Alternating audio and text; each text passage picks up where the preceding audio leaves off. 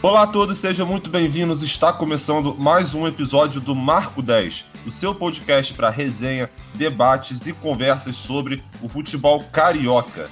O meu nome é Gabriel Salotti, eu estou aqui com Lucas Matias. Fala aí, rapaziada, tudo certo? Bora para mais um. E com Dimitri Souza. Opa, fala aí. Beleza. Perfeitamente. Hoje, então, nós tivemos semana de Libertadores. O Flamengo ganhou da LDU num jogo muito complicado, muito disputado na altitude, enquanto o Fluminense eh, empatou com o Barranquilla por 1 a 1 em um jogo que também é, teve muitas controvérsias de arbitragem. Foi um jogo muito difícil para o Fluminense, assim como o que previu o jogo, né? Foi muito, muitos problemas envolvendo logística, os conflitos que estão acontecendo na Colômbia, tudo isso impactou. Vamos conversar sobre esses dois jogos hoje, os dois jogos do Carioca no dos Cariocas no meio de semana, e vamos começar com o jogo do Flamengo. Uh, Matias, o Flamengo ganhou um jogo muito complicado. A gente já sabia que provavelmente ia ser um dos jogos mais difíceis do Flamengo nessa fase de grupos por conta da altitude. O Flamengo saiu na frente, começou muito bem, mas acabou cedendo empate. Deve ter cansado a perna, mas a gente também viu alguns defeitos que já são, já acontecem algumas partidas com o time mesmo na, no nível do mar. Mas mesmo assim o Flamengo foi valente, conseguiu correr atrás da vitória e venceu um jogo muito difícil, né, Matias? Fala comigo. É, sem dúvida. A gente é, esperava que seria um, um, jogo bem difícil, né? O mais difícil. Mas no começo do jogo parecia que não ia ser, né? Porque o Flamengo chegou, abriu 2 a 0 muito rápido. Uma partidaça ali, o, o Arrascaeta, o Gabigol, o Bruno Henrique, todo mundo jogando bem é, fazendo um bom jogo lá na altitude, parecia que não estava sentindo, né? Mas esse também pode ser uma, essa também é uma das armadilhas lá dos times que jogam na altitude, né? Elas deixam o time visitante vir com tudo para cima, atacar é, e cansar, né? E cansar o time visitante para quando chegar no segundo tempo acontecer o que aconteceu, né? A LDU já acostumada com a altitude, no segundo tempo partiu para cima do Flamengo, né? É, e o Flamengo, depois de correr tanto, depois de atacar tanto no, no primeiro tempo, já estava mais cansado e a gente conseguiu ver que não, não segurava os, as investidas da LDU, né? É, na, na, virada do primeiro para o segundo tempo saiu o Diego Alves e entrou o, o Neneca, né? O Diego Alves alegou um desconforto é, na coxa, se não me engano, e foi substituído. O Hugo, completamente inexperiente ali, os dois gols eu acho que ele podia ter feito uma coisa melhor. É, enfim, não, não que o Diego Alves teria conseguido é, pegar, né? Mas assim, parece que falta um pouco de experiência na hora do Hugo ali de se posicionar, da, da espera da bola, mas enfim, o Flamengo conseguiu é, virar, é, revirar o jogo, né, voltar à frente do placar depois com um pênalti ali meio questionável do é, sofrido ali foi pelo Rascaeta, né? E depois o Gabigol bateu e o Gabigol que é um dos melhores cobradores de pênalti aí, é, é muito raro ele perder. Eu de cabeça não me lembro um que ele tenha perdido, né? Não sei se o Gabriel lembra aí, mas pelo Flamengo assim, ele é um dos melhores batedores aí do Brasil o Flamengo voltou à frente, terminou a partida no 3 a 2 né? Como eu estava falando, essa técnica de, do time da altitude esperar o, o outro time atacar é muito boa, já conseguiram vencer vários jogos assim, mas o time do Flamengo é muito bom, né? se você der espaço, se você deixar eles atacarem, é, vai acontecer o que aconteceu. O Flamengo abriu logo 2 a 0 é, Um meio-campo muito bom, bem dinâmico, né? O João Gomes fez uma. deu uma puta ali pré-assistência no, no segundo gol, né, no gol do Bruno Henrique, foi um, um golaço, assim, o que, fez, o que eles fizeram ali naquele meio campo foi um absurdo, uma, uma triangulação linda, e depois o, o Arrascaeta deixa para o Bruno Henrique pegar, de, pegar uma chapada ali de direita, que a bola vai no ângulo do, do goleiro, e, e é mais um golaço aí do Flamengo, né, agora Flamengo três jogos, três vitórias, 100%, está muito bem encaminhado a classificação e muito provavelmente como líder do grupo, né. É, exatamente. Só para responder a, a, sua pergunta, eu, eu, eu, eu, não lembrava exatamente qual era o pênalti perdido pelo Gabriel no Flamengo, mas eu lembrava que, que foi um pênalti perdido, né? E, e eu pesquisei aqui rapidinho enquanto você estava falando e foi contra o Botafogo é, hum, no é Brasileirão. Foi, foi, Brasileirão é, de 2020, que, que, que, ele bateu na trave até. Mas enfim, falando Mas foram dois jogo... pênaltis que ele bateu na trave nesse jogo aí. É verdade, é verdade. Teve outro também, que eu tô conferindo aqui. É, teve dois pênaltis perdidos, então, pelo, pelo Gabriel nesse jogo específico contra o Botafogo. Enfim, falando do jogo agora, é, a LDU ela entrou com um esquema de três zagueiros. Eu acho até engraçado notar isso, né? Porque é a mesma coisa que aconteceu com o Vélez Sarsfield, que os dois times eles tinham um esquema que eles estavam usando. Se eu não me engano, os dois adotaram 4-2-3-1 a maior parte da temporada, mas eles decidiram mudar o esquema para o jogo contra o Flamengo, por conta do respeito que o time está tendo na América do Sul, por conta dos jogadores, essas coisas todas. E a LDU foi para campo com um esquema de três zagueiros que realmente não deu certo. Parece que os jogadores da LDU não se encontraram em campo e foi um meio tempo para o Flamengo passear. Foi importante até sair na frente do placar e também ter jogado melhor uma boa parte para você se impor. Uh, porque, porque, porque a LDU realmente não estava se encontrando. Até com dois minutos teve o gol, né? Que foi um lance que foi até uma, um, um uma, uma, sequência de passes muito diretas que foi muito boa, né? Saiu do Bruno Viana para Everton Ribeiro e do Everton Ribeiro ele já conseguiu passar com muita facilidade do zagueiro Ordões, que é um dos três zagueiros, que saiu da linha de zaga para ir dar o combate no meio-campo, mas ele foi driblado muito facilmente e aí o Everton Ribeiro tocou para o Gabriel para fazer o gol. Inclusive, esse mesmo movimento o repetiu minutos depois. E vale destacar a crescente do Everton Ribeiro. Ele ainda não está como nos melhores dias dele, mas ele vem melhorando partida a partida.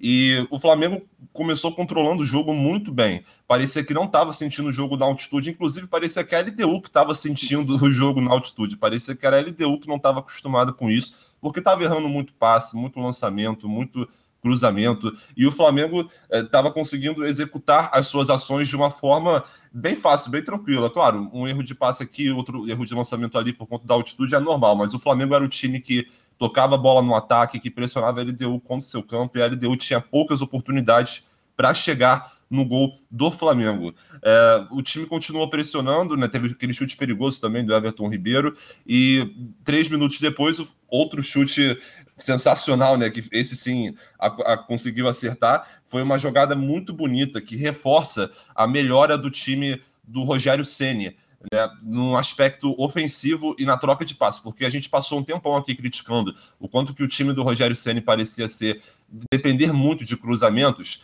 Dessa, dessa vez não. Parece que o time realmente está conseguindo melhorar nesse aspecto e está conseguindo criar suas jogadas com linhas de passe, com toques de bola, com coletividade.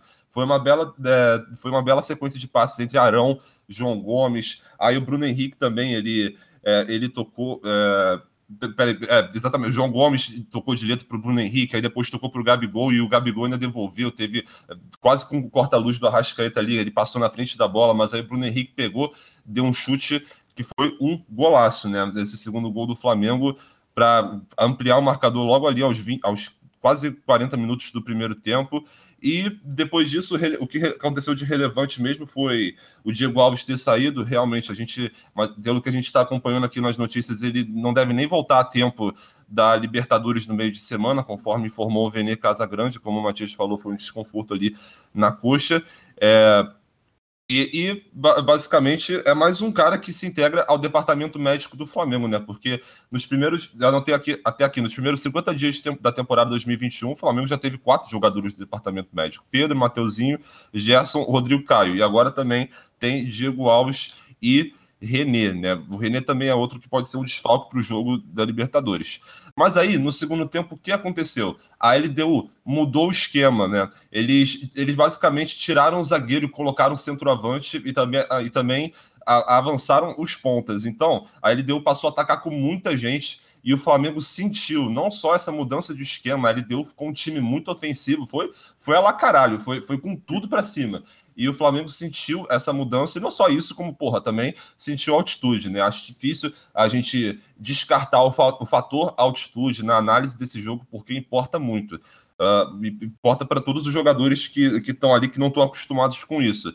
E a LDU começou a pressionar muito mais, começou a pressionar bastante, criou um gol uh, da, direita, da direita da defesa do, do Flamengo, que foi até em cima do Arão, o gol do Borja ali uh, o primeiro gol, e no segundo gol é, foi, foi, basicamente o momento em que a LDU continuou pressionando, porque o Flamengo tomou pô, uma pressão absurda, cara. É, foi, foi muito alta. E o segundo gol também o, foi um cruzamento ali para o Amarília, que ele se meteu no meio dos zagueiros também. É, é, aquilo que eu falei no meu início da análise. São problemas que assim a gente tem que levar em conta o fator altitude. Os jogadores estavam cansados. Para o zagueiro deve ser mais difícil defender a bola aérea com altitude, com certeza. Mas ainda assim, né, são problemas que a gente vê tanto no nível do mar quanto na altitude. Então, é, são coisas que o Flamengo já sofreu na temporada e que ainda pode sofrer.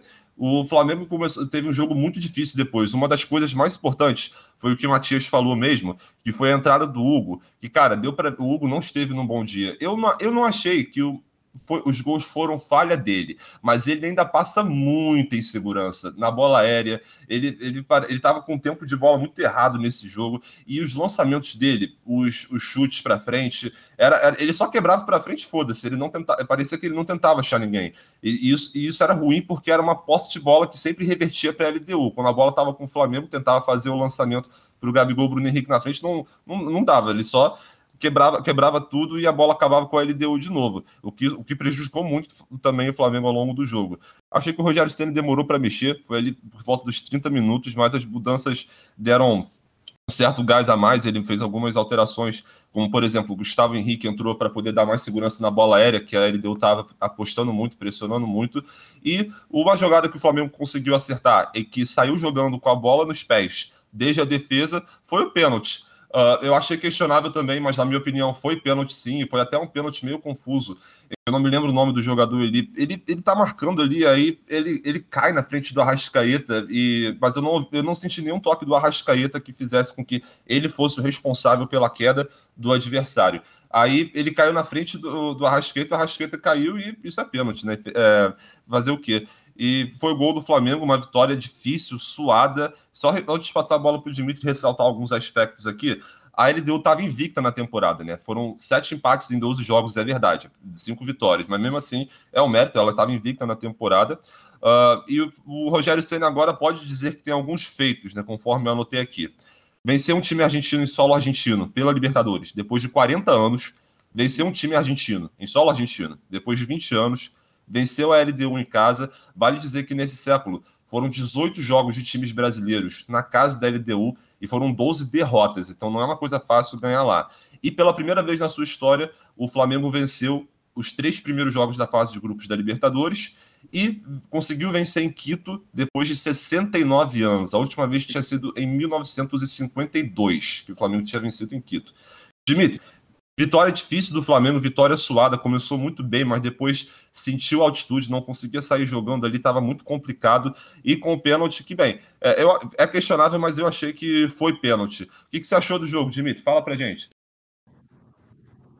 Ah, eu achei que, para começar, eu achei que foi pênalti também, o lance do Rascaeta aí. E assim, uma vitória importantíssima pro Flamengo, né? Começa aí os três jogos com três vitórias, 100% dos pontos praticamente aí classificado aí para a fase mata-mata da Libertadores. E foi um jogo complicado, né? Como vocês falaram. O Flamengo teve uma vantagem maior, uma imposição maior no primeiro tempo. No segundo tempo, a LDU voltou com todo o gás, né? Pressionando bastante. Com, para mim, dois erros aí do, do Arão geraram geraram os dois gols da LDU. Uma de um cruzamento que ele tá mal posicionado e um outro, um outro cruzamento só que do escanteio que ele tenta tirar a bola, só que ele tava com o tempo de bola errado e ele tenta, tenta tirar para levantar para trás e aí acaba errando o tempo de bola e sobra pro, pro, pro jogador da LDU fazer o, o, o empate, né? Eu achei uma partida razoável do Everton Ribeiro, que a gente vinha criticando até pouco tempo. Razoável para boa, né? Ele deu uma assistência muito boa aí pro, pro, pro Gabriel Barbosa uma enfiada de bola perfeita para ele, quebrando as linhas da LDU. E ainda conseguiu um chute bem perigoso aí, no, aproveitando a altitude, né? Que, que você tem uma resistência menor do ar, então chutes de fora da área se tornam mais perigosos, um chute bem perigoso. Um golaço do Vitinho, né, numa jogada trabalhada do Flamengo. Que eu acho que eu, eu, na, eu, na hora que, que vi, eu achei que, que não ia dar em nada, porque meio que acho que, se não me engano, o, o, Gabriel Barbosa se atrapalha ali na, na, hora de tocar, acho que ele tenta dominar, mas aí acaba saindo o passe para o Vitinho e, e, ele faz aquela pintura. Teve um lance que, se eu não me engano, foi do João Gomes, que fez uma enfiada de bola quebrando todas as linhas do, do, da LDU, mas essa acho que foi antes do segundo gol do Flamengo. que sobra pro. Que o, aí o, o, Bruno Henrique vai tentar pegar a bola e. Só que o, o goleiro da LDU sai timing perfeito, porque ele consegue tirar. Eu, quando o Bruno Henrique vai tentar tocar pro meio, que se eu não me engano tava o Arrascaeta e o, o Gabriel Barbosa. O, o goleiro consegue interceptar o passe, né? Evitando o que seria o segundo gol do Flamengo.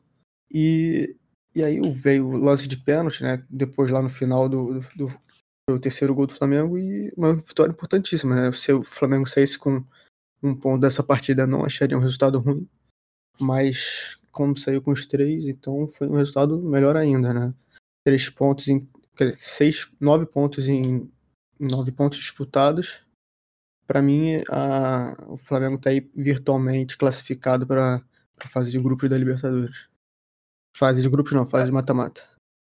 É, exatamente. Agora que o Flamengo, pela primeira vez na sua história, consegue ter três vitórias em três jogos, está aí com nove pontos, primeiro lugar é, disparado. Em segundo lugar está a própria LDU, que perdeu para o Flamengo mesmo, né? Com quatro pontos. E na terceira rodada, no outro jogo do grupo, o Vélez Sarsfield finalmente conseguiu a sua primeira vitória contra o Lacalheira fora de casa. É o terceiro lugar com três pontos. O próximo jogo o Flamengo vai jogar contra o Lacalheira fora de casa. É um joguinho chatinho também, mas só por causa do gramado sintético. Todo mundo fala, né? Da, na casa do Lacalheira. Vai jogar contra o Lanterna do grupo, o, o próprio Lacalheira, que está com um ponto na última colocação. E o outro jogo do grupo também é um, é um jogo para se ficar atento, visão das pretensões do segundo lugar e da Sul-Americana. Vai ser Vélez Sarsfield e LDU é, no José Amalfitani, na casa do Vélez Sarsfield, que vai ser, vai ser interessante aí, eu acho que vai ser um bom jogo. Mas se o Flamengo ganhar também contra, contra o Lacalheira, ele já está classificado para a próxima fase, ele não vai, ter, não vai ter mais como alcançar. E o bom também é que depois desse jogo do Lacalheira, o Flamengo vai ter dois jogos em casa, né, contra a LDU e contra a Vélez Sarsfield. Então, ô Matias, é muito difícil agora que, que, o Flamengo não consiga se classificar, né? O Flamengo conseguiu fazer bons três jogos, Uh, e pode ser que consiga a classificação antecipada. aí eu já vi, por exemplo, alguns torcedores falando que eu tenho minha opinião, tipo assim, conseguir logo a classificação na, na Libertadores para você poder usar os reservas na Libertadores e, e, e tentar ir para cima no Carioca, principalmente com a iminência de ter um clássico né, na, na final. O que, que você acha? O que, que você acha disso, Matias? É, eu acho que com nove pontos você ser desclassificado é muito difícil, né? Ainda mais porque os outros dois times que estão disputando aí, porque a Lacalheira, para mim, já foi, né? Não ganhou o primeiro turno inteiro, perdeu dois jogos. Exato. Então, tem time que se classifica até com sete pontos, né? Então, eu acho que o Flamengo já poderia, garantindo mais uma vitória, também praticamente a, com a classificação garantida, mais uma vitória, chegando a 12 pontos, também praticamente garante a primeira colocação, né? Então eu acho que o Flamengo, ganhando mais um jogo, vai começar a poupar alguma, algumas peças, né? O é, o, o Carioca chegando na final ali contra o Fluminense, talvez o, o flamenguista ele tá muito muito é, não que o Carioca seja uma prioridade no ano, né? Mas é mais um título ali, se ganhar do, do rival é, é mais um motivo para zoar. É, um jogo direto ali, os dois clássicos, é, o, o Flamengo tem uma certa desvantagem né, contra o Fluminense em finais, então o Flamengo chegando cada vez mais contra o Fluminense em finais e ganhando o Fluminense é também mais um assim mais um, um incentivo né para o time para os torcedores. Então eu acho que essa final do carioca pode ser interessante né se os dois se for mais um fla-flu na final né mas eu acho que o, tornar o carioca como uma prioridade não seja o caminho mais adequado né mas com o Flamengo já classificado talvez fique interessante é, porque, o Dimitra, também tem a questão de, os, de que os melhores primeiros colocados na fase de grupos, eles vão ter direito ao mando de campo na sequência do mata-mata, o que é uma uhum. boa vantagem e, portanto, seria um motivo para o Flamengo investir bem na Libertadores até o final, mesmo estando classificado. No Palmeiras tem sido aí um time que está há alguns anos sendo o melhor colocado da fase de grupos. Mas, por outro lado, tá, tá ficando iminente, assim. É, vamos aguardar o jogo do, do Fluminense, que vai ser logo, é, é, amanhã também, né, para ver, porque o Fluminense deve mandar campo time reserva. O jogo ainda não está decidido como o do Flamengo contra o Volta Redonda, mas tá iminente uma final Fla-Flu. Uh, e che vai chegando naquele pensamento, né? Tem essa balança. Ah, é legal ter a primeira colocação para você ter a vantagem do mando de campo na volta de todos os mata-matas, Mas clássico é clássico, né, cara? Como o Matias falou, o torcedor quer ter motivo para zoar e, e, o torcedor também quer ganhar tudo que é título, né? O que, que você acha disso, Dimitri? É, ainda mais um clássico como o Fla-Flu, que mesmo um time estando muito acima do outro, assim, em questão de qualidade do, do elenco, qualidade do, do time, ninguém nunca crava. Assim, normalmente as pessoas cravam, mas quem crava com muita certeza normalmente erra, né? Porque é um clássico muito místico, vamos dizer assim, um dos maiores clássicos do, do Brasil. E pode sair qualquer coisa, né? O, um clássico muito que tem história e são duas equipes que têm história um, um ligado ao outro.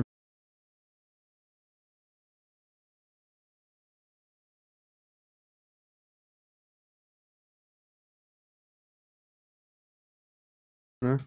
Então, é, talvez seja um pouco mais difícil para o Fluminense colocar o time titular na conta do Flamengo para fazer. Continua sendo o líder do, do, do grupo, ainda um tá embolado, meio... hein? Meu Deus, pode, pode dar é, merda a qualquer é, hora. Tá um pouco embolado. Qualquer um, é, qualquer um pode ainda se classificar.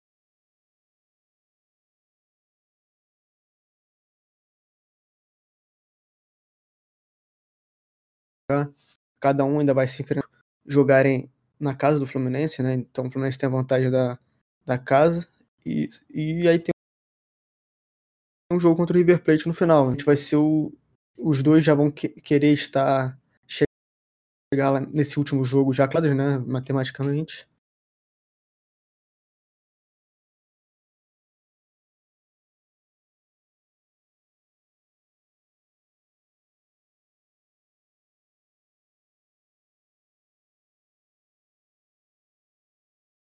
E é, pra, Sim, acho que é semana que vem, né? Vou até conferir aqui.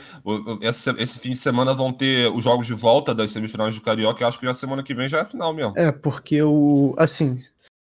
É, tipo assim, se fosse agora, por exemplo, como é agora as semifinais que o Fluminense está jogando contra o, a Portuguesa, é mais difícil, porque o Fluminense fez duas viagens para longe, né? Então, e ainda teve. Os dois casos tiveram complicações na viagem, né? Então você vai mais, mais cansado e tal. Então, como os próximos jogos do Fluminense vão ser no Rio de Janeiro, há uma probabilidade maior, mas mesmo. Mas ainda tem uma probabilidade menor por causa do Fluminense não estar classificado na Libertadores. Aí vai a cargo do, do Roger para saber o que, que vai fazer. Né? Vai é, entrar até é. com um time misto, talvez. Exatamente. Sobre o Fluminense, a gente vai falar dele daqui a pouquinho. Inclusive, a gente já está até encerrando aqui o assunto do Flamengo, mas antes, vamos é, lá. Eu decidir... dei, uma, eu dei uma, uma olhada aqui rápida. A melhor campanha. Pode falar. Uma melhor campanha da história da fase de grupos da Libertadores foi o Boca em 2015, que ganhou seis jogos, né? Fez 18 pontos. Então, talvez o Flamengo consiga igualar aí, né? É, vamos ver. Seis é pontos, bem difícil. É 18 pontos e 19 gols pró e 2 contra. É, é foda.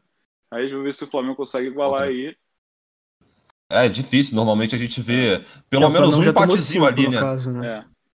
É. Esse problema. É, pois é. Melhor em termos de, de critérios rígidos mesmo, você colocar os dois para comparar vai ser complicado mesmo, porque é. é. saldo de gols, gols sofridos já, já vai ser, talvez seja difícil é, você equiparar mais na pontuação. Acho que pode chegar, bater de frente, quem sabe seja aí mais algum recorde para o é. time do Rogério Ceni comemorar. Mas é, é difícil, vamos aguardar para ver. Às vezes sobra um empatezinho aqui, que é normal, mas é, vamos aguardar. Pode ser, pode ser realmente, tem chance né, de acontecer. É. Bem, uh, melhor e pior do jogo, gente. O que, que vocês acharam? Eu vou dar minha opinião. Eu vou seguir dessa vez o critério, o critério normal, né, comum para o melhor do jogo. O Gabriel teve participação é, nos, nos, três gols, assim, ele, ele fez o gol, primeiro gol com a bela assistência da Everton Ribeiro, depois ele deu assistência para o gol do Bruno Henrique, depois ele marcou de pênalti. Gol decidir o Gabriel, o melhor da partida. E o pior, é o Isla, né? O LDU criou muitas jogadas nas costas dele. No primeiro tempo ele já estava muito mal. É, a LDU já conseguia, já dava algum indício de fazer algo nas costas dele e com ele errando passe, errando ações durante o jogo. E no segundo tempo isso ficou muito atenuado, porque no momento que a LDU fazia muita pressão no Flamengo no segundo tempo, quase sempre ela era pelo lado do Isla. Então vai, essa vai ser a minha escolha de pior em campo. Melhor Gabriel Barbosa e pior Isla. E qual é a opinião de vocês, meus amigos? Matias? É, é eu acho que não dá para tirar do Gabigol, né? Foram dois gols ali, é, duas participações, enfim. Muito bom ali a partida do, do Gabriel. O, o, Everton Ribeiro, pelo que ele estava jogando, a gente pode destacar também que foi uma boa partida. Bruno Henrique também, excelente jogo. O Arrascaeta nem, nem precisa comentar muito, né? E o pior, eu acho que realmente o Isla foi muito mal. A lateral direita tem sido o maior problema aí, na minha opinião, para o Flamengo. É o ponto mais fraco do time. É, sai o Isla, entra o Mateuzinho, que é, é um bom jogador, mas é, ele só mostrou até agora no Carioca. Ele é inexperiente, né? Para entrar numa Libertadores, talvez não seja o mais adequado, né? Então, é realmente a lateral direita um, um ponto fraco aí do Flamengo. Mas fica para mim entre o Isla e o Ilharão, né? O Arão, como vocês falaram Sim. também foi um. É, os dois gols da LDU foram assim, culpa dele, né? É, eu não achei falha do, do, do Hugo no, nos gols, eu achei só que ele poderia ter feito uma coisa melhor, sabe? Dava para ver que ele estava um pouco mal Podia posicionado. Podia ter tomado um gol melhor, né? Podia é, ter tomado um gol mais bem posicionado. É, ele estava muito mal posicionado, ainda mais no segundo gol. O segundo gol o cara faz ali de, de virilha, de barriga, mais ou menos, né? E ele a bola não vai tão forte, talvez se ele tivesse melhor posicionado ele pegava, mas não É, mas ele tava no meio do gol, a bola vai muito no canto, né? É, é mas, mas, assim, ela não, não foi muito forte. Era uma bola que se ele tivesse mais atento ali, talvez ele pegasse, mas não que seja falha. Mas realmente a, a culpa ali é totalmente do Arão e então para mim o pior vai pro Arão. Show de bola. Não, só, só pra destacar antes, do, antes de passar a bola pro Dimitri, eu achei também, assim, ele tava. Ele parecia que tava com o tempo errado, cara. Tipo, é. talvez pela velocidade da bola na altitude, ele demorava um pouco para realizar a ação, tipo, pular, sabe? Ele tava é. com, com o tempo errado, tava mal posicionado, tá, tá, ele passava muita insegurança. Pro torcedor do Flamengo, cada bola aérea era um Deus nos acuda, né? Mas, mas mesmo assim, o eu acho justo essa disputa entre Isla e o Ilharão. Eu, eu, defendo o Isla mais pela questão do jogo como um todo, uhum. mas pelo critério dos gols, assim como a gente usa para o atacante. Os dois gols sofridos passaram, passaram pelo Arão, né? Não tem jeito. Fala pra gente, Mito, melhor e pior em campo. Então, eu primeiro quero aí. Desculpa aí, porque eu acho que eu falei que o, o, o gol foi do Vitinho, agora que eu me toquei que o gol foi do Bruno Henrique, né? E eu vou botar o, o Gabriel como melhor, né? O Gabriel Barbosa, não o Gabriel Salotti como melhor em campo. Pela, pelas três participações no gol, né? Também fez uma boa partida. Além, de, além dos gols. E eu vou botar o Arão mais por causa da, das falhas, né? As, foram duas falhas cruciais dele que geraram os dois gols aí do, da LDU e para mim eu acho que isso faz ele como pior do que talvez até o próprio Isla que no geral do jogo tenha ido pior. Perfeitamente, gente. Bem, o... então vamos partir agora para o outro jogo, mas antes, só falar do próximo jogo do Flamengo, que vai ser. Vai ser hoje, né? Estamos gravando esse podcast hoje no dia, no dia 8 de maio, sábado. O Flamengo vai jogar hoje às 9 e 5 da noite contra o Volta Redonda pela, pela volta das semifinais do, do Carioca. E o Flamengo já está com a classificação quase garantida, ganhou de 3 a 0 mas. É, deve ir com vamos... o time todo reserva hoje, né? É, exatamente, vamos, vamos, ver, vamos ver qual vai ser a desse jogo. Bem, pessoal, passamos para o próximo jogo, outro carioca na Libertadores. O Fluminense empatou em 1 a 1 com Barranquilha. Pô, Jogo muito estressante. O pré-jogo também foi igualmente estressante para o time do Fluminense. O jogo que eu também achei bem difícil, né? Um jogo que, além de difícil, foi muito dificultado pelo árbitro Júlio Bascunhan. Tipo assim, foi, foi muito engraçado essa arbitragem, cara. Que isso, esse jogo, pelo amor de Deus. E, bem, o Fluminense agora continua na primeira colocação do grupo, né, com cinco pontos, mas como eu falei ali, o grupo tá, tá bem embolado, né? O River Plate Todas as rodadas foram pontos. iguais. É, todas as rodadas foram iguais, todos os resultados, assim. O Fluminense ganhava, o River ganhava. O Fluminense empatou, o River empatou. Então, foi tudo igual ali, né? Pois é, pois é, cara. Esse grupo tá interessante, esse grupo, para continuar acompanhando. Faltando aí três rodadas, todos os times com chance de classificação. Ô, Dimitri, fala pra gente, cara. Jogo complicado do Fluminense. Uh, saiu com um ponto fora de casa, um ponto muito importante, dada todas as circunstâncias do jogo. O que, que você achou do jogo do Fluminense, Dimitri? É, eu achei um jogo no primeiro tempo muito prejudicado pela arbitragem, né? O Fluminense já chegou eu, se eu, não me, eu acho que foi o, o VSR que até falou. O Fluminense chegou meio, can, talvez, cansado no contra para jogar contra o, o Júnior, né? Por causa das viagens e tal. Foi para Barranquilha, depois foi para para Guayaquil para o jogo, né? E aí ainda veio esse lance lá no início do, do jogo que foi um pênalti questionável, né? Não, ninguém ninguém cravou, se eu não me engano foi até o VSR que falou que esse o toque do Kaique ao toque, né? Mas não é um toque para que o caso gera um pênalti confirmadíssimo, tá ligado? Mas se tiver, mesmo se tivesse o VAR, provavelmente o VAR não entraria, porque houve o toque, então aí prevalece a opinião do, do árbitro em campo. Mas além do pênalti, o árbitro porra, se perdeu, né? Ele começou a dar muitas faltas pro, pro do Fluminense em cima do Júnior, né? Da, distribuir car cartões que, assim, não existiam, né? Teve um, um, lance lá que o Nenê vai discutir com o, o árbitro e aí o cara, um cara do Barranquilla empurra ele, quem toma o cartão é o Nenê. Aí tem uma falta que, se eu não me engano, é o o cara, não lembro quem foi, foi o Rinestroça que deu no, no, no próprio Nenê um carrinho, porra, forte, né? Que se o Nenê não tá esperto, ele podia se machucar sério. E aí o, não acontece nada, ele só dá a falta em cima do Nenê, uma falta claramente para um cartão amarelo. Foi uma entrada muito forte. E aí depois o Danilo Barcelos vem para tirar a bola, faz a falta, talvez até no próprio Renestroça, e aí toma o amarelo. O árbitro estava totalmente sem, sem critério, sem, né? sem tipo, critério. padrão do que. Sem critério nenhum, né? Pra, pra, pra distribuição das faltas e dos cartões. E aí talvez ele tenha sentido isso, e aí depois ele começou a errar a favor do Fluminense mais pro final do primeiro tempo. E aí no segundo tempo, sei lá, ele voltou um pouco mais calmo, aí foi um, um segundo tempo um pouco mais. Assim, não foi um bom segundo tempo também, foi um jogo não, foi um jogo muito bom, pra, na minha opinião. Sei lá, talvez tecnicamente nenhum dos dois times tivesse é, lá nos seus melhores, no seu ápice, né? Tavam, os dois times erravam muitos passes.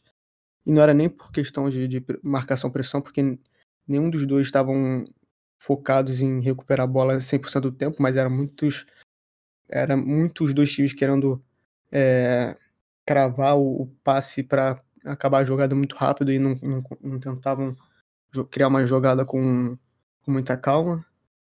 E aí teve o gol do, do Kaique no primeiro tempo, né? Voltando uhum. para o primeiro tempo, que veio numa jogada aérea, né? Que sobra para o Lucas Claro escorar para a segunda trave.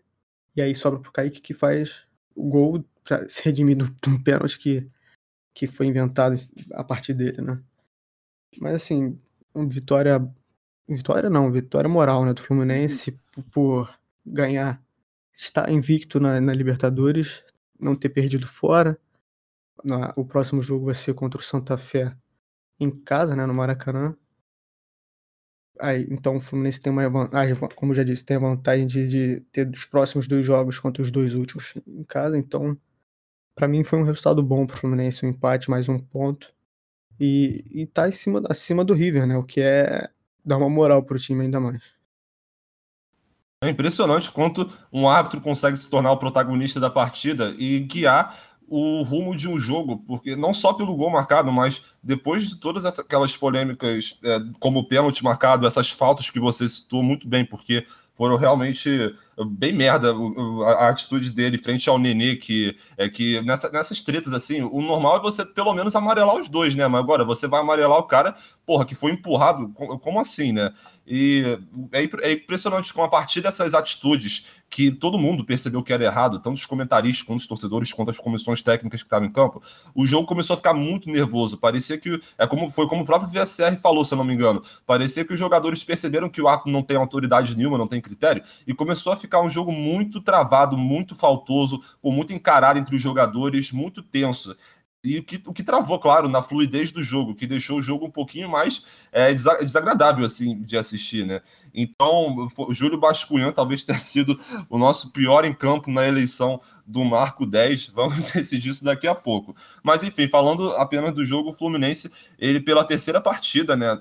Três jogos disputados na Libertadores, Terceira vez, claro, jogando fora de casa, que o Fluminense adota uma postura, uma postura mais reativa, deixar o adversário mais com a bola e se posicionar aqui atrás no 4-4-2 para poder sair em velocidade pelos lados com o Luiz Henrique e também com o Kaique. Mas, enfim, essa, o Barranquilla começou chegando assim desde o início, envolvendo, cruzando, tinha umas bolas que pingavam ali na área que, que era um pouquinho perigoso. O Fluminense eu achei que não estava com tantas, tanto contra-ataque, um contra-ataque tão potente quanto teve, por exemplo, contra o Santa Fé. Esse, esse jogo, sim, pô, cada, cada vez que o Luiz Henrique pegavam na bola, era um Deus nos acuda para a defesa do Santa Fé. Esse jogo, é, esse jogo de agora eu não senti tanto isso. Mas enfim, o como já, o Dimitri já falou, é foi um pênalti ali do Kaique, né, em cima do Fuentes. Cara, com certeza aquilo não foi pênalti. Existe sim o toque do Kaique na perna do Fuentes, mas nunca que aquilo vai ser um toque suficiente para derrubar. Um toque muito fraco. Se, se, essa, se essa falta é dada no meio-campo eu não acho que seja, pô, mas até que eu passo um pano, mas, pô, você, você dá, dá um pênalti, cara, tem que ser uma coisa. É, pênalti é uma coisa que pode mudar os rumos do jogo, sabe? Como mudou, o Barranquilla saiu na frente. É, imagina, poderia ter sido o Fluminense vitorioso, saindo com os três pontos, se não fosse pênalti. Então mudou a, o, o, rumo do jogo, né, cara?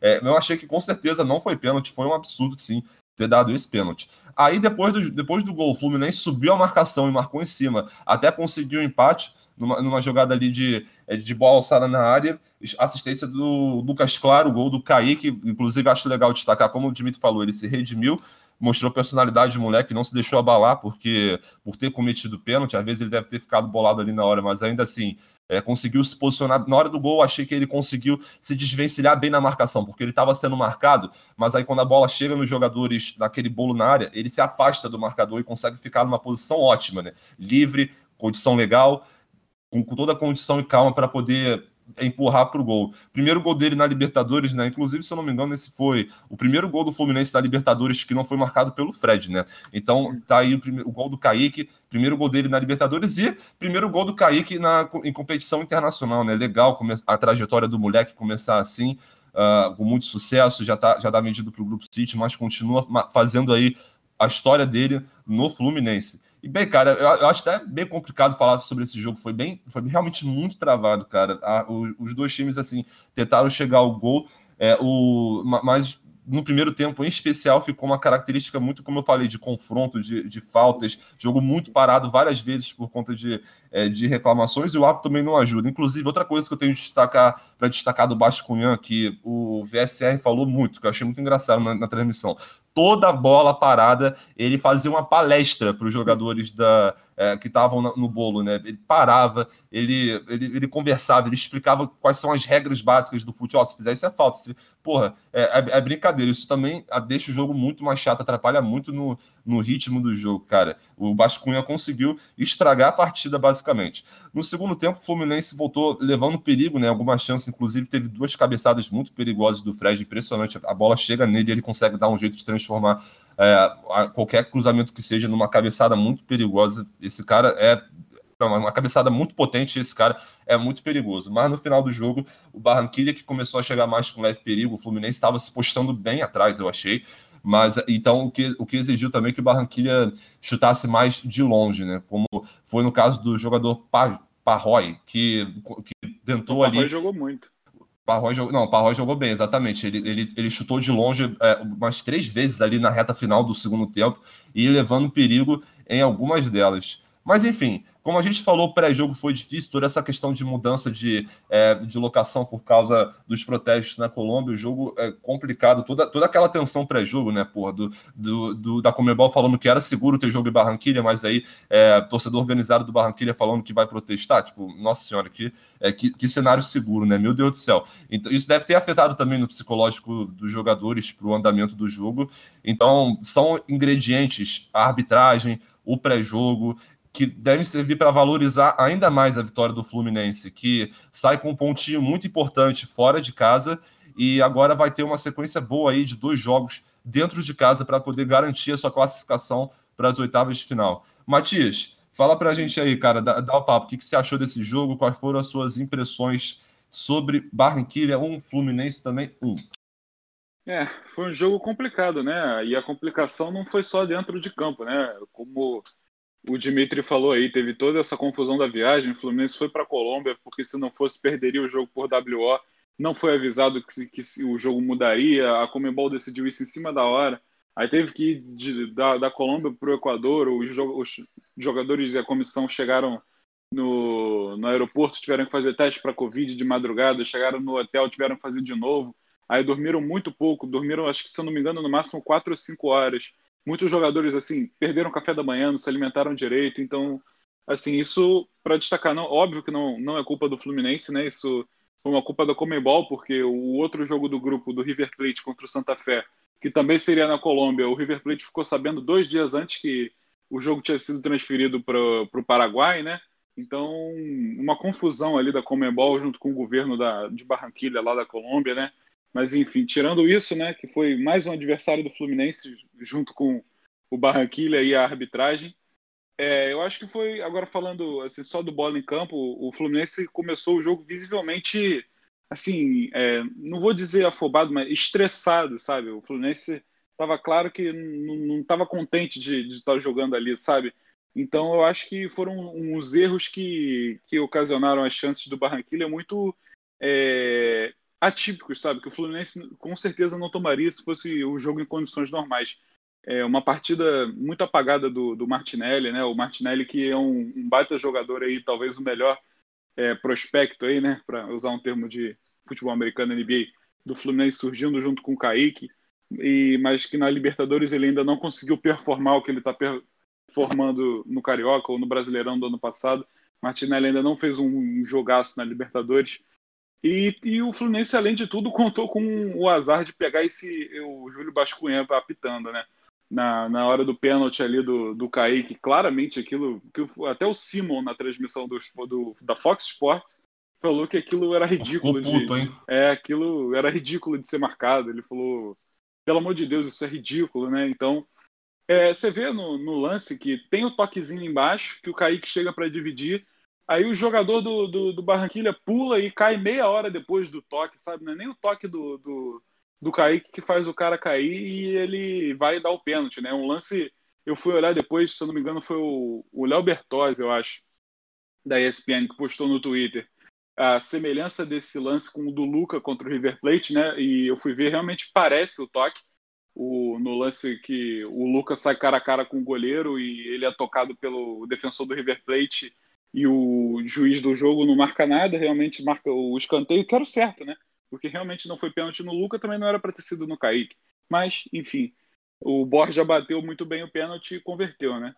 Aí, depois disso, vocês já falaram tudo, né? O Fluminense conseguiu subir, conseguiu fazer o seu jogo, que é um jogo mais reativo quando joga fora de casa. Realmente, o Fluminense não mantém muita posse de bola quando não está jogando no seu domínio, quando não está propondo mas nesse jogo ele conseguiu fazer o que faz bem ali, né? Subir as marcações, o Fred lá na frente junto com o Nenê, apertando bem a saída de bola ali do goleiro. E num, num escanteio, numa bola aérea, que vem sendo uma das melhores armas do Fluminense desde o ano passado, conseguiu um gol ali do Kaique. Um, deu, o Lucas Claro deu um belo desvio ali, né, com a, com a bola na, na, bola e conseguiu achar o Kaique no segundo pau que dominou e, e, guardou. Depois disso, foi um jogo muito pouco criativo, né? Eu acho que no segundo tempo o Bascuian, o, o árbitro da partida, tomou um, uma chamada lá no, no vestiário e parou de aparecer. Mas aí também o futebol parou de aparecer nos dois times, né? O Barranquilla estava chegando com, com mais perigo ao, ao campo do Fluminense, estava conseguindo é, forçar algumas jogadas. O, o, Fluminense chegou só com aquela chance da cabeçada do Fred, que vocês falaram. É, e contou também que o Fluminense sofreu com a partida apagada do Martinelli, né? Que é o cara que começa a criar as jogadas do Fluminense. Então o Fluminense recuperava a bola. E como ele não estava num bom jogo, ou ele dava um chutão, ou ele dava um toquinho de lado para alguém que não conseguiria sair jogando que nem ele. E o Fluminense dava um chutão e perdia a bola de novo. Achei que o, o Casares entrar, é, como tem sido sempre, né? O Casares ele sempre entra no lugar do Nenê. É, ele entrou mais apagado né, nesse jogo, ele não conseguiu criar muita coisa. Ele e o Bobadilha, é, não vou dizer que entraram mal, mas entraram apagados, né? Entraram não conseguiram fazer muita coisa. Então eu acho que nesse jogo um, um ponto aí do Fluminense foi importante, o Fluminense conseguiu se segurar. E para mim também, é, já vou adiantando que vai ser o meu melhor em campo, foi uma boa partida do Nino, né? Ele estava conseguindo segurar bem lá atrás, marcando bem, acho que até é, livrando a barra ali do Lucas Claro, que eu achei que estava um pouco perdido de novo nesse jogo, né? Eu achei que o Nino foi muito bem, tirando tudo lá atrás e saindo jogando é, também cobrindo o Martinelli que não estava conseguindo, né? Teve um lance que ele, o Nino chega quase na área do, do Barranquilha e dá o toque, então ele estava sendo o principal armador de jogadas lá atrás, né? É uma função muito importante para você chegar na frente que normalmente o responsável é o Martinelli nesse jogo não estava bem, então acho que o Nino conseguiu se sobressair nesse jogo apagado e ser o melhor em campo para mim. O Marcos Felipe também, o Marcos Felipe também fez boas defesas é, relembrar, teve um, um, lance do Borja na entrada da área que ele, que ele bateu e, e espalhou para fora, né? E teve um lance que o cara saiu, acho que era o Inês trouxe, se não me engano, que ele já estava impedido, mas mesmo assim o, o, o Marcos Felipe conseguiu deitado fazer uma puta defesa que é a defesa que todo goleiro gosta, né? Porque ele não estava correndo mais risco, tava, o cara já estava impedido, mas mesmo assim ele consegue fazer uma puta defesa. É, tem razão, defesa que mundo gosta. Exatamente, vamos deixar para daqui a pouquinho só eleger o melhor e pior uhum. em campo. Acho que o Matias já é, deu, deu, o papo dele aí, mas vamos falar só para falar um pouquinho desse grupo, cara, que tá, é, tá complicado, tá emboladinho. Fluminense e River Plate são os dois primeiros colocados com cinco pontos, e Barranquilla e Santa Fé estão em terceiro e quarto, cada um com dois pontos, cara. Significa que Barranquilla e Santa Fé ainda estão no game, obviamente. Fluminense são os favoritos, mas em chances matemáticas eles, eles, ainda têm, apesar de ainda não terem ganhado nenhum jogo na Libertadores, né? Barranquilla e Santa Fé ambos estão com dois empates e uma derrota. Agora, Dimitri, o Fluminense vai ter dois jogos em casa, né? Contra o Santa Fé agora e contra o, o Júnior Barranquilla na, na terça que sei se, sei se é essa próxima, né? E acho importante que o Fluminense consiga se impor, ganhar os jogos, porque a última rodada vai ser contra o River Plate no Monumental de Nunes. Então é importante que o Fluminense consiga já sair na frente nesse grupo aí que está emboladinho para garantir a classificação para as oitavas, né, Edmir? É, como eu falei, o Fluminense tem a vantagem de estar tá jogando em casa, mas é, ele tem a, a, a, obrigação moral como time da casa de, de pelo menos jogar como o time dominante, né? O, não foi isso que aconteceu contra o River Plate, que tomou conta do, da bola, mesmo o Fluminense no segundo tempo tendo criado bem mais chances que o River Plate. O Fluminense, nenhum dos três jogos foi o time que ditou o ritmo do jogo, né? Então, em casa, contra o Santa Fé e contra o Júnior, se espera do Fluminense um, uma postura diferente, né? Um Fluminense talvez um pouco mais é, ditando o ritmo, pressionando mais o, o, o, os times visitantes e, e criando mais oportunidade. Não que o Fluminense não tenha criado, né? Mas as, as criações de jogada vieram muito mais de contra-ataques do que de uma jogada saindo de, da defesa, passando pelo meio de campo e terminando com os atacantes. Né? As jogadas do Fluminense são mais, talvez, vindo de, do escanteio, né? Como a gente estava falando do Flamengo, que criava muito. Escanteio não, de cruzamentos, né? Como a gente está falando do Flamengo, criou muitas oportunidades, tem, vinha criando muitas oportunidades mais com cruzamentos, né, do que bolas, bolas, bola, bolas enfiadas, né, jogadas criadas. Talvez o Fluminense vá ter que mudar um pouco o seu jeito de jogar, mas ou não, né, se estiver confortável com, com o jeito que está jogando e sentir que o Santa Fé e o Júnior estejam talvez pressionados pela vitória, né, continue jogando assim e ainda tendo a vontade de estar tá jogando em casa e conseguir é, armar uns contra-ataques mais envolventes e mais perigosos. É, o que, que você acha, Matias, dessa questão do Fluminense ter que é, se impor? Porque eu vou falar rapidinho o que eu acho. Assim, no primeiro jogo que foi em casa, o Fluminense jogou contra o River Plate, empatou, e foi realmente um time reativo e com menos posse de bola, o que se repetiu nos outros dois jogos fora de casa. Mas eu acho que nesse jogo, vocês podem dar a opinião de vocês, assim, acho que essa é a minha, é, acho que tinha um certo receio em relação ao River Plate ser esse time grande, que a gente sabe que ele é na América do Sul, e por isso que o Fluminense também adotou essa postura. Mas é como o Matias falou nos, nos outros episódios, que bastava o ou ganhar, ou então ter uma boa atuação contra o River Plate, que já era o suficiente para dar confiança para o time. Acho que agora a gente pode dizer que o time tem essa confiança, porque está em primeiro lugar, está conseguindo se virar bem e ter bons resultados no grupo, que é complicado, né? Agora o Fluminense vai jogar em casa e acredito que o Fluminense possa sim ser esse time que, que tem mais a bola, né? Que, que se impõe. O que, que você acha disso, Matias? Você acha que o Roger deve, deve optar por esse estilo mais defensivo, mais reativo, de ter menos a bola? Ou, você acha que agora o Fluminense vai ter mesmo que, que se impor para é, caramba, jogando em casa contra o Santa Fé e contra o Barranquilla, que são os outros dois adversários mais fracos do grupo? É, eu concordo. Eu acho que o Roger ele estuda bastante os adversários, né? Por isso que ele tomou uma, uma postura muito reativa contra o, o River Plate fora de casa. Deu certo, então, né, cara? É, deu, deu e deu, acabou dando certo. É, não foram resultados excelentes é, contra o River Plate e o Barranquilha, mas foram bons resultados. Você tomar a primeira, a primeira, o primeiro turno do, do Fluminense como geral, achei que foi um bom primeiro turno. Termina ali líder, apesar de estar literalmente tudo empatado. O Fluminense tem cinco pontos, o River também, e tem um, é, no saldo de gols tem um e o River também. Então tá tudo empatado. Eu acho que o Fluminense num grupo complicadinho conseguiu assim se desvencilhar dos outros dois colombianos, né? Para mim a melhor coisa teria sido o Fluminense assim para se classificar, né? Eu acho melhor o Fluminense na próxima rodada ganhar e o River também, porque aí vai Fluminense e River é, para as últimas rodadas com oito e os outros dois é, colombianos com, com dois, né? Então deixam os dois para trás e isso praticamente é, garante Fluminense e River na próxima fase, né? Aí seria uma briga para ver só quem seria primeiro ou segundo. É, na questão classificação, só para se classificar, eu acho que esse seria o cenário ideal, né? Que já passariam logo os dois e não precisariam ficar tantos preocupados, né? Deixaria os outros dois colombianos brigando lá para ver quem vai para a Sul-Americana, né? Então eu acho que retomando ao assunto, né? E eu acho o Roger estuda bastante contra a Portuguesa. O Fluminense teve mais a posse, conseguiu criar mais, e porque era um time muito inferior, né? Então, é, eu acho que é isso. Vai da cabeça do Roger, vai do que ele instrui o time. Eu acho que essa postura reativa não é ruim, ainda mais com a qualidade que a gente tem. Apesar da, da, da partida ruim do Martinelli, um excelente jogador que sai criando e toca pro arma ali junto com o Nenê, que acha um, um centroavante como o Fred na frente. Eu não acho. E tem dois pontos rápidos para puxar contra-ataque quando necessário, né? Então eu acho que a postura reativa ela não é ruim para o esquema do Fluminense. E também o esquema de propor, eu acho que o Roger muda um pouco, né? Ele chama mais o Nenê para criação, para chegar mais na frente e, e consegue manter um, um, outro estilo de jogo. Então eu acho que dependendo do, do adversário, o Roger vai, vai estudar e vai, vai garantir a melhor, a melhor postura aí para se tomar, né? É, cara, pô, que doideira. Tem chance do, do Fluminense e do River Plate chegarem ao, os dois aos 11 pontos até a sexta rodada, né, cara? E, é, o mais, importante, tá...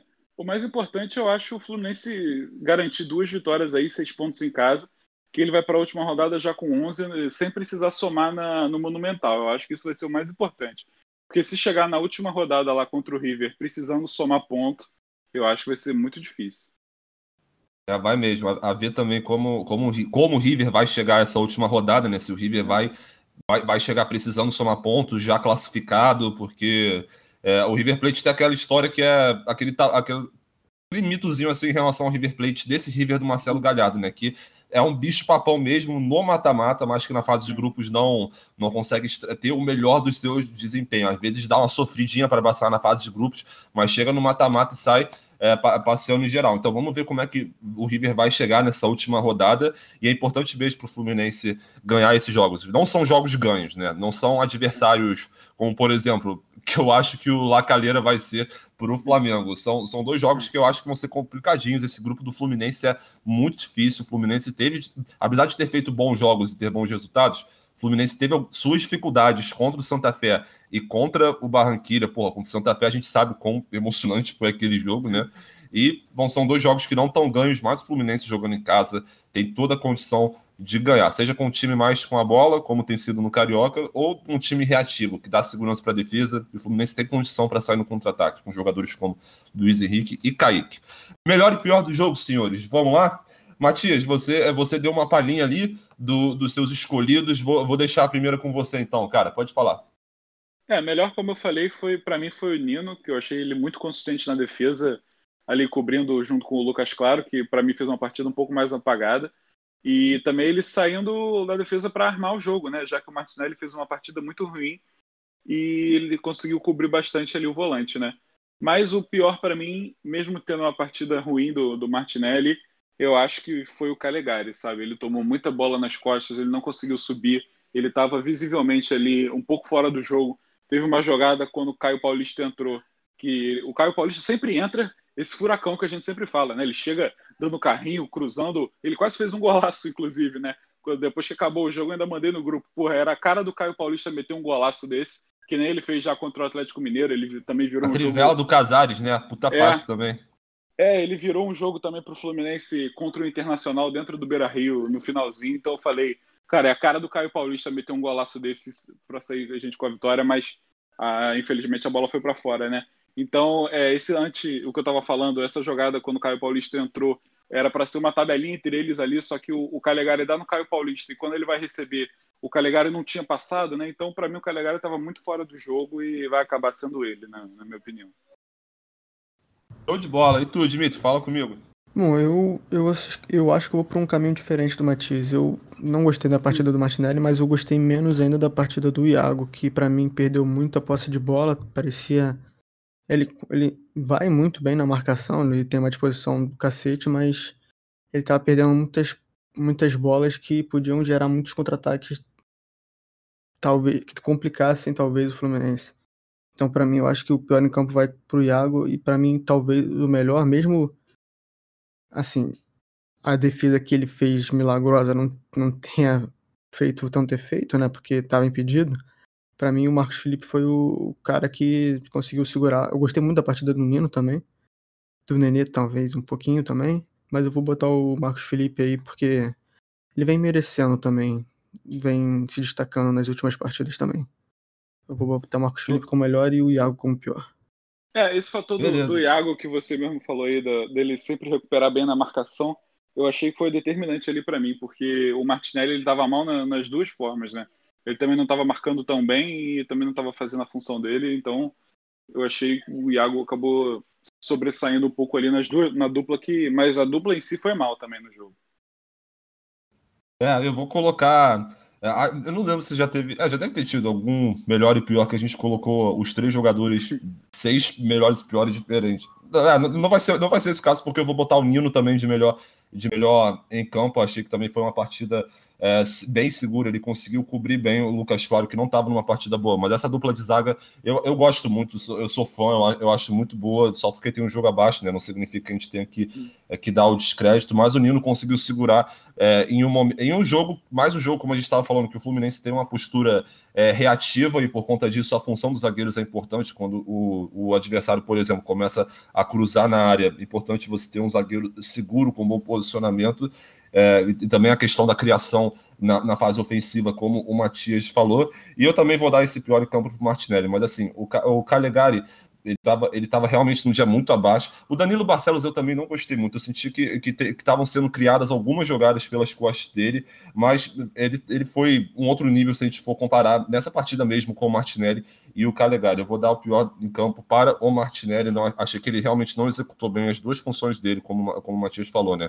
É, a questão com a bola nos pés, na ação ofensiva e também na ação defensiva. Então, para mim, fica melhor Nino e pior Martinelli. Show de bola, gente. O próximo jogo do Fluminense vai ser, vai ser amanhã contra a Portuguesa. É, deve também com todo o time reserva, né? Ou não? É, eu acho que é muito provável, porque vai dar um é. descanso para os caras, né? Depois de toda essa é, jornada Colômbia-Equador, é, eu acho porra, que. Porra, eu acho certeza. que hoje ele, os titulares tiveram um dia de folga. Eu acho, não, não tenho certeza.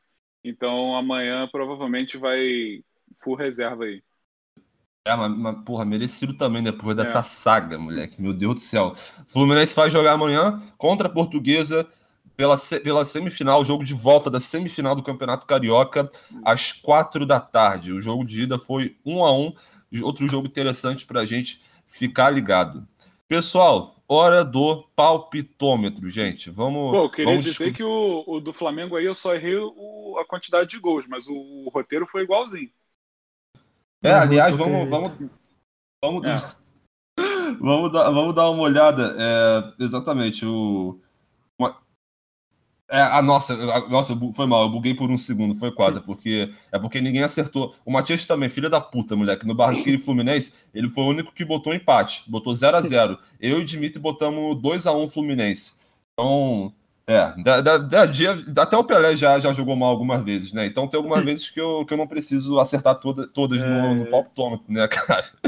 Então, vamos lá. É, vamos pro próximo, então, né? Um novo palpitômetro, uma nova chance de esculachar os amiguinhos, gente. Vamos, deixa eu, é, só deixa eu no, fazer as anotações. No aqui. passado, no, no, último, eu botei 3x1 pro Flamengo, né?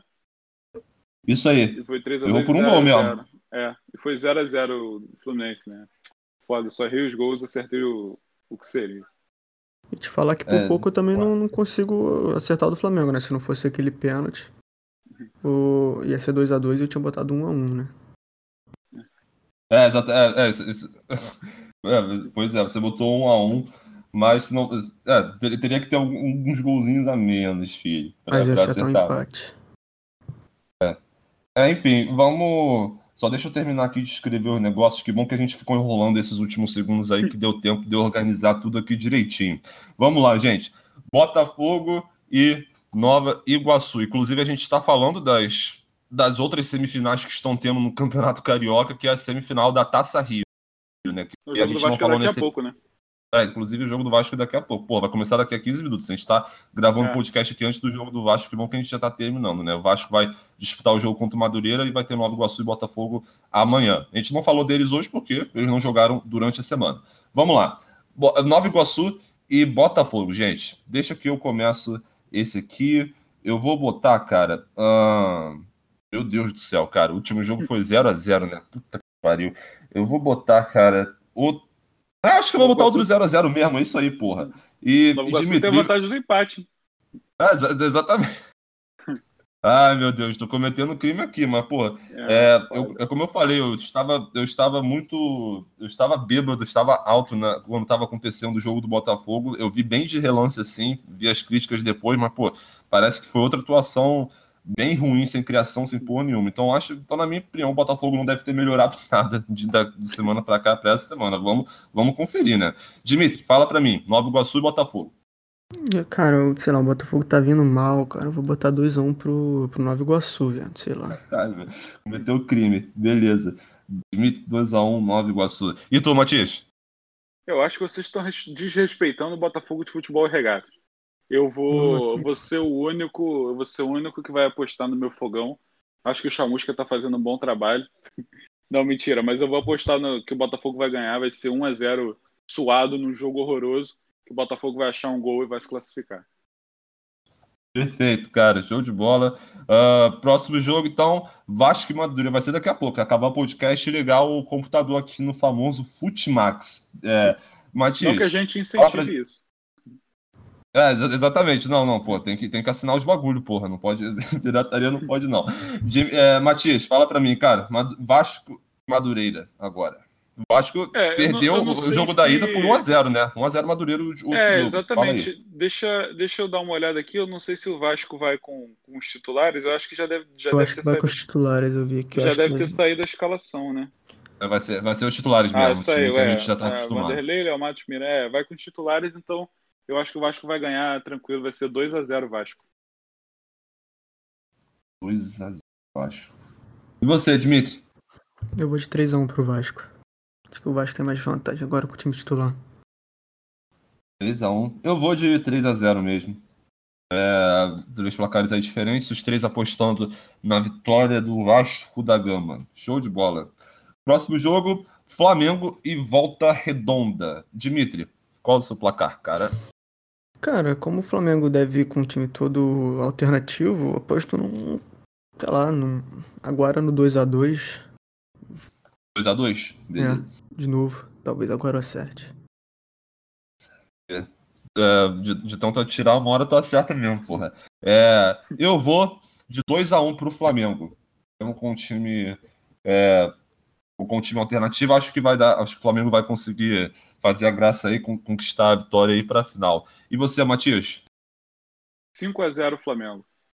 Puta que pariu, beleza. Vai, vai deslanchar o Volta Redonda. Eh, se eu não me engano, o LF Manga ele já não joga mais. Então eu acho que o Volta Redonda não vai conseguir oferecer nada aí contra o Flamengo reserva. Beleza, cinco, puta, cara, se tu, se tu acertar isso aí, tu, acho que tu vai zerar. Ué, o, não, sei se vocês viram, não sei se vocês viram, perguntaram pro Baldaço lá, que é repórter do Inter, quando seria o jogo do Grêmio, ele meteu um 8 a 0 e foi, né? Então, Vai que acontece. Caralho, é sério que ele meteu essa? Que uhum. isso, cara? Ele falou assim, meio zoando e acertou. Caraca, eu, eu, acho. Nossa, eu não queria deixar o mundo esquecer que se eu acertasse um resultado desse. Meu Deus, 8x0. Nossa, que específico, mano. Meu Deus do céu. É. Beleza. último jogo, então, gente. Fluminense e Portuguesa. Bem, eu começo esse. Eu vou dar, cara.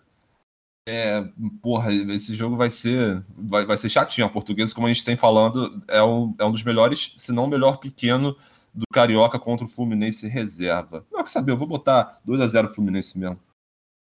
2 a 0 para mim. E para você, Matias? É, eu acho que vai ser um jogo mais tranquilo pro Fluminense, vai ser 2 a 1.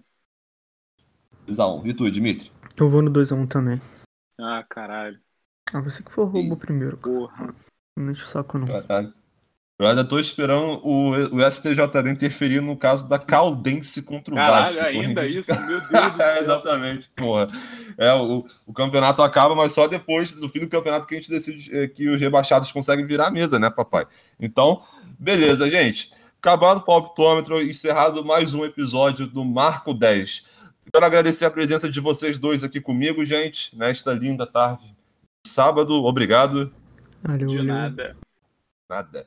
E quero agradecer também a você que nos escutou até agora.